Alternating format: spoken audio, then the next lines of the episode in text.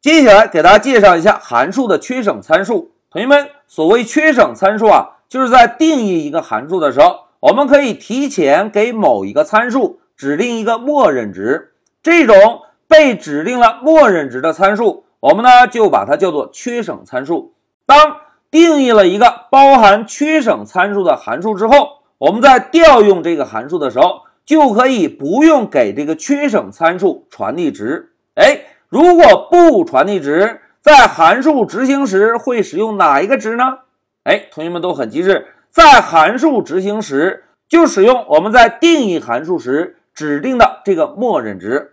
同学们，在接下来啊，先让我们在 Pycharm 中。共同回顾一下之前我们针对列表学习过的排序方法。当我们回顾完成之后，再来看一看，在我们程序开发时，什么时候应该给函数指定缺省参数？同时呢，指定缺省参数有什么样的好处？来，让我们回到 Pycharm。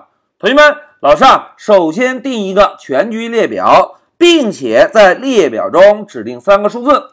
好，现在指定完成。老师问大家。同学们，如果我们想对这个列表进行排序，应该调用哪个方法？哎，非常好，应该调用 sort 方法。Short 就有排序的意思，对吧？同时，大家看，short 方法可以接收一个 key 的参数，可以接收一个 reverse 参数。但是，同学们回顾一下，之前在给大家介绍 short 方法时，老师曾经提到过，如果不传递参数，默认是按照什么样的方式排序？哎，非常好，默认按照升序排序，对吧？那现在我们啊，就在调用完 short 方法之后，使用 print 函数把这个全局变量做个输出。现在老师运行一下程序，走。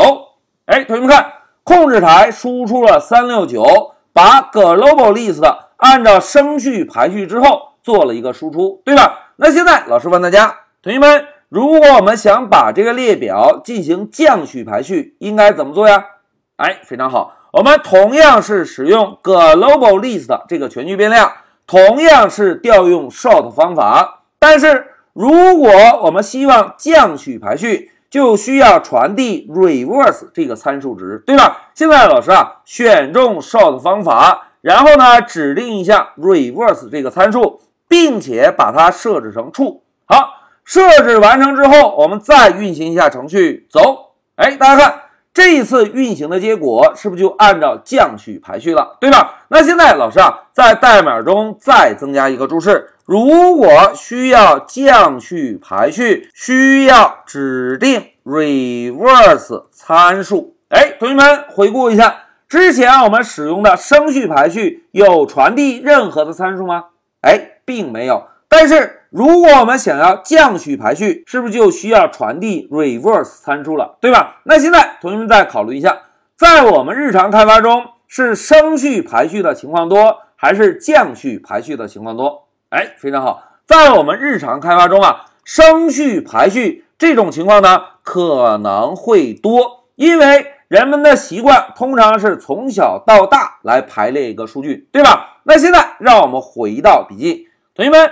刚刚啊，老师呢就跟同学们共同回顾了一下之前我们学习过的列表的 sort 方法。通过 sort 方法，就可以对列表中的数据进行排序，对吧？而在回顾 short 方法的时候，大家有没有发现啊？如果不传递参数，默认就是升序排序；如果我们希望降序排序呢？哎，就需要指定一下参数。哎，同学们现在思考一下，reverse 这个参数。是不是就是缺省参数？这个参数呢有一个默认值，默认值是 false，所以呢在函数执行时，如果不传递任何参数，就使用默认值来执行。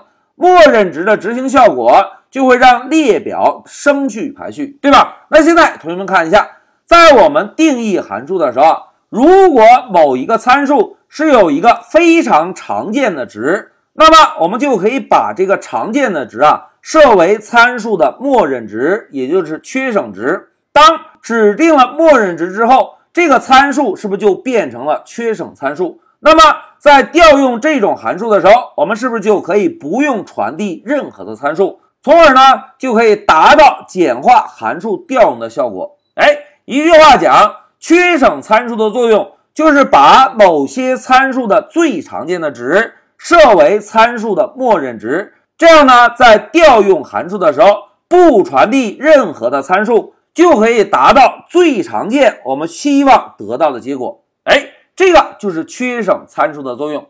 好，讲到这里，老师先暂停一下视频。